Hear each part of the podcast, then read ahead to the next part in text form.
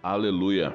Louvado seja o nome do nosso Deus e o nosso Pai, o Deus Todo-Poderoso. E mais uma vez nós temos aí o privilégio, né, de estar nesta manhã, né, é, recebendo, né, as mensagens. E isso é um grande sinal do amor e os cuidados de Deus na sua vida, porque Deus ele levanta pessoas para abençoar a sua vida. E você sabia que é na sua caminhada que Deus ele vai fazendo o milagre. Talvez você pode até até pensar, né, que você está trabalhando, você está ficando cansado, né, mas nada diferente acontece. Não, Deus está com você na sua caminhada, assim como Ele prometeu. Eis que eu estou convosco todos os dias, até a consumação dos séculos. Então, no momento em que você se levanta, Deus ele está com você. Quando você senta na mesa para tomar um café, a hora que você sai para o trabalho, ele está com você constantemente. Você, se você pudesse ter a visão de Deus, pudesse imaginar quantos livramentos Deus ele dá na sua vida, para a sua família, você em todo o tempo teria um coração agradecido. Então, é na sua caminhada que o milagre acontece. Você que trabalha nas ruas, nas estradas da vida, Deus tem guardado você, Deus tem livrado você, Deus tem trazido a providência para sua casa através do seu trabalho. Então, esses são os cuidados de Deus para sua vida e você precisa continuar caminhando, você precisa continuar lutando pela sua vida, lutando por aquilo que você crê e acredita e sabe que vai acontecer, porque o Deus que você vive é um Deus que é poderoso, um Deus que ele jamais te abandona. Ele jamais vai nos abandonar, né? Então, fique firme, meu querido, não desanime da sua caminhada não. Alguns dias nós nos sentimos cansados. Eu mesmo algumas vezes chego em casa tão cansado, né, que a hora que eu vou para o banheiro tomar banho, eu fico ali falando com Deus, né? E algumas vezes eu fico né, com alguns porquês na minha mente. Pai, o porquê disso, pai, o porquê de aquilo. Né? E Deus, ele fica ali me ouvindo. Né? E, e existem momentos que eu ouço a resposta de Deus, o porquê. Né? Deus me faz entender, me leva em, né, em alguns pensamentos que no finalzinho eu acabo entendendo. Nós precisamos continuar lutando. Deus tem algo muito grande para nós. Então, meu querido, seja corajoso, seja um soldado de valor, continue nessa peleja, porque com certeza Deus ele já te preparou para você estar lutando e você vai vencer.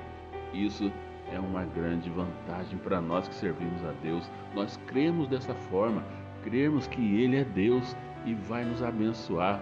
Ele é Deus e vai nos fazer vencer as circunstâncias da vida, as coisas que sobrevêm, porque a palavra de Deus diz que Satanás ele veio somente para roubar, matar e destruir. Mas Jesus Cristo, ele veio para nos trazer vida e nos dar vida em abundância. Esse é o Deus que nós precisamos servir. Esse é o Deus que nós precisamos estar na presença dele todos os dias. Talvez você que tem a sua empresa, talvez você está achando, nossa, mas as coisas estão tão difíceis. E realmente nós estamos vivendo em tempos difíceis. Mas você precisa continuar crendo que Deus está no controle. Não olhe para as coisas do mundo, para as circunstâncias que estamos vivendo, uma crise financeira mundial. Nós todos estamos passando por isso. Então, você precisa olhar para Jesus. Coloque a sua empresa nas mãos do nosso Deus.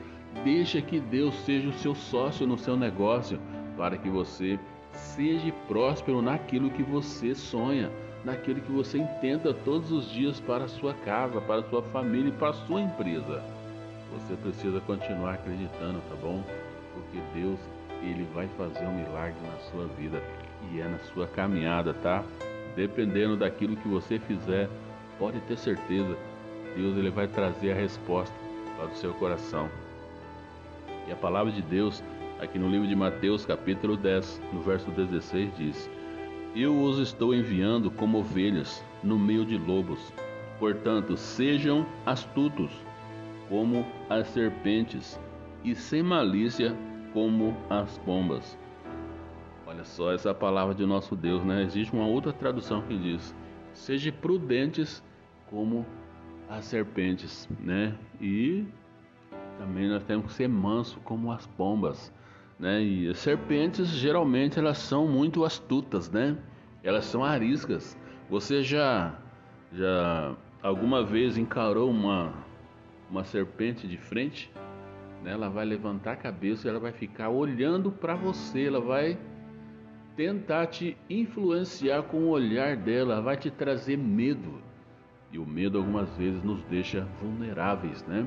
Então, é, é assim que Jesus está enviando seus discípulos, como ovelhas no meio de lobos, né? E algumas vezes você, algumas vezes não, você já imaginou como um lobo ele reage diante da presa dele, que é uma ovelha?